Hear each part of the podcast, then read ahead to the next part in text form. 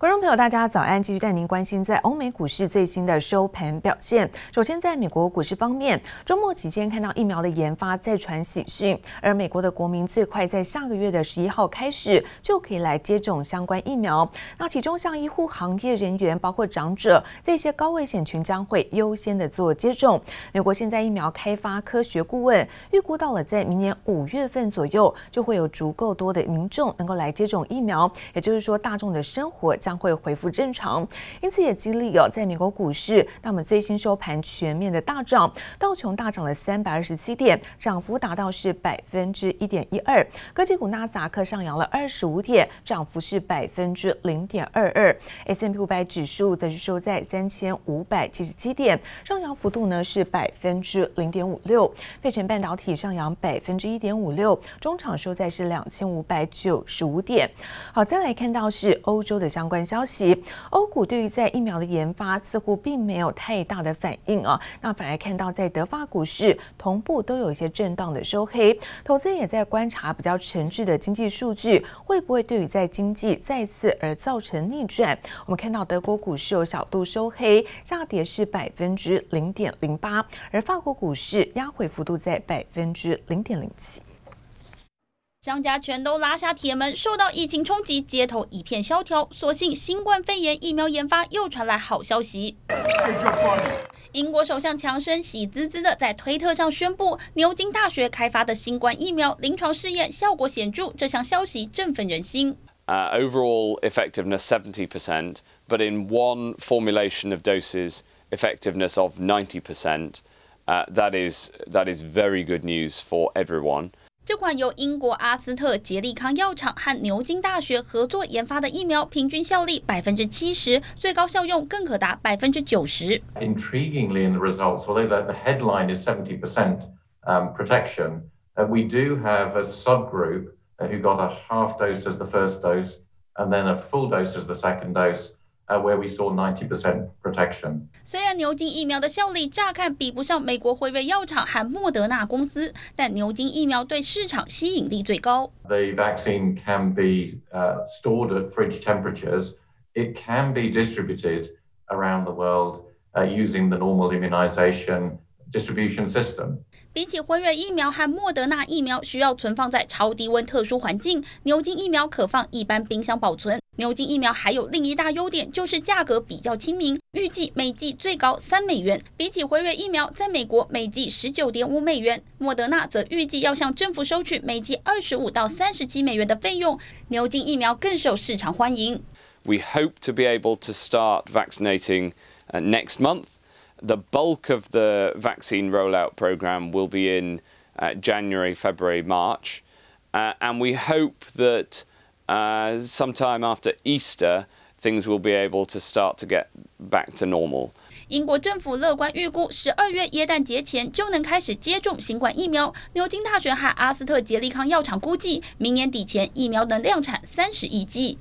Die Börse ist dankbar für gute Nachrichten von der Impfstofffront, aber die Frage ist ja immer, ist es wirklich der Silver Bullet, ja, der silberne Schuss, wo man sagen kann, jetzt ist das der Game Changer sofort. Es dauert ja, bis man durchgeimpft ist. 市场乐观看待新冠疫苗即将问世，航空和邮轮等休闲产业类股提前上演庆祝行情，期盼这场工位危机有望早日落幕。记者王新辉、杨启华综合报道。 而美国总统川普现在任期只剩下是不到两个月。那当选之后，其实呢，川普是很少露面，不过动作频频。他对于在中国企业的制裁，现在一波接着一波。川普政府呢，不但打算再将四间的中国企业列入在投资的黑名单之外，另外他还锁定了八十九间都是跟中国军方有关的企业，限制他们购买美国的产品和技术。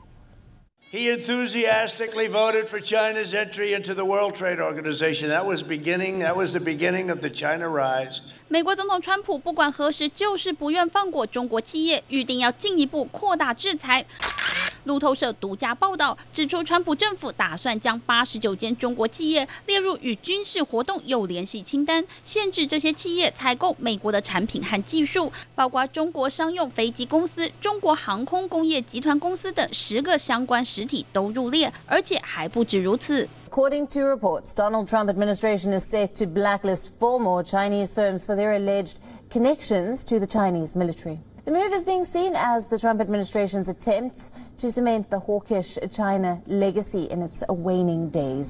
川普政府还另有计划，要再将四间中国企业列入解放军所属企业名单，禁止美国人投资。被限制的中国企业从三十一家变成三十五家。Communist Chinese military companies was mandated by a 1999 law requiring the Pentagon to compile a catalogue of companies owned or controlled by the People's Liberation Army. But the Defense Department only complied this year. 虽然依法有据，但实际执行起来却是头一遭。川普在十一月十二日签署了一份行政命令，禁止美国人和美国企业投资中共解放军所拥有或控制的企业，包括禁止购买股票或投资相关基金。中国移动、中国电信和海康威视都被列入这份黑名单，将在明年一月十一日川普卸任前夕生效。Haven't heard a great deal in terms of specifics. Of what um, Biden would do. The series of meetings which took place um, between Biden and Xi Jinping uh, when he was still vice president. Uh, I think that Biden will um, approach the relationship in a more professional manner than the current administration. There'll be less emotion, certainly less tweeting, um, more consultation uh, with experts, uh, more dependence on the State Department. I think the personal relationship, in truth, will probably fall out. 美国总统当选人拜登虽然在许多方面和川普不同调，不过专家分析，拜登上台后将继续采取对中国强硬的策略，美中关系回不去了。记者王新文、吕家涵综合报道。而中信金举办了线上法说会，公布了前三季的营运成绩。那么最后盈余来到是三百六十一亿元，EPS 是一点八元。受到海外投资踩雷的影响，中信金今年海外获利占比是降到不到两成的幅度。不过，对于在明年景气，中信金却相当乐观，认为在宽松的货币政策，包括财政纾困的支撑之下，加上疫苗的问世，有机会在明年大量施打，因此看好明年全球 GDP 可以突破百分之五。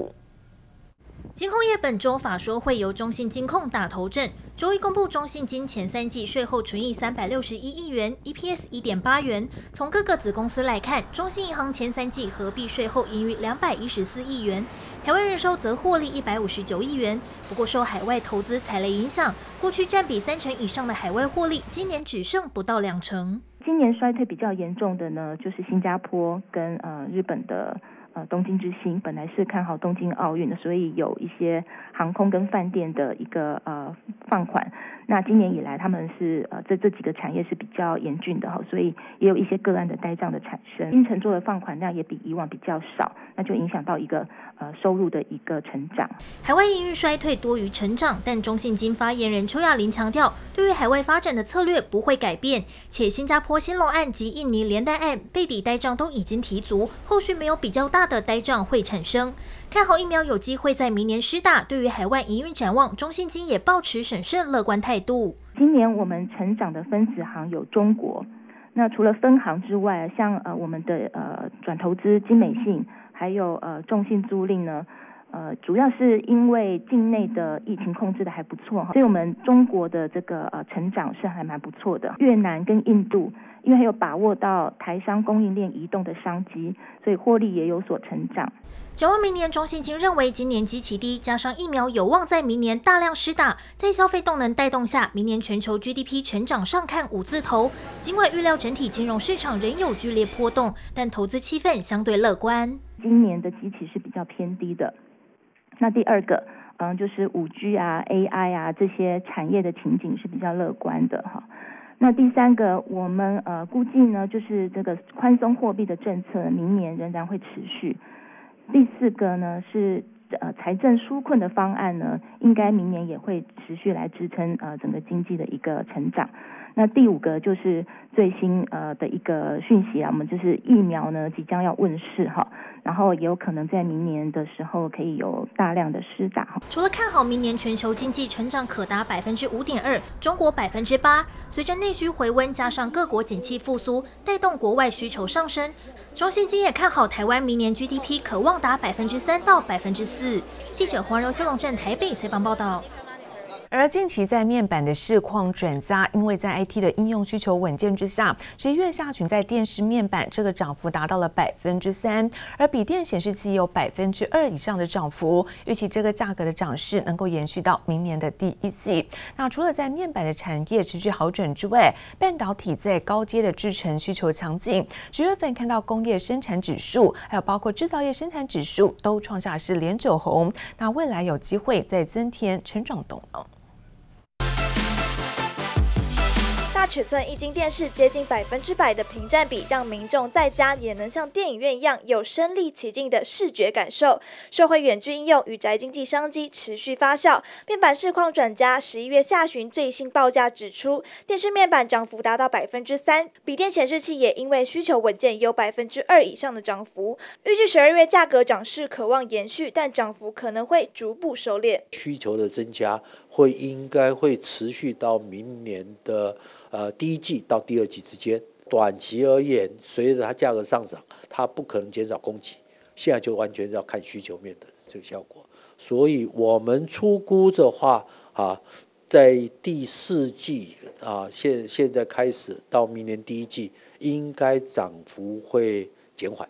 外资认为第四季整体面板价格可望季增超过百分之十五，有助于持续改善友达、群创、京东方等面板厂的营运。中长期市场需求乐观，价格会慢慢趋向稳定。除了面板产业状况好转，社会半导体高阶制程需求强劲，加上传统产业需求回温，钢铁、塑化等原物料价格走高。十月制造业生产动能延续，指数出现连九红，再度创下历史新高。半导体高阶制程需求仍然强劲，厂商持续扩增国内的产能，加上终端需求增温，激励了钢铁、塑化等原物料价格缓步的走高，同时也推升了厂商回补库存的动能，带动了传统产业的产量回升。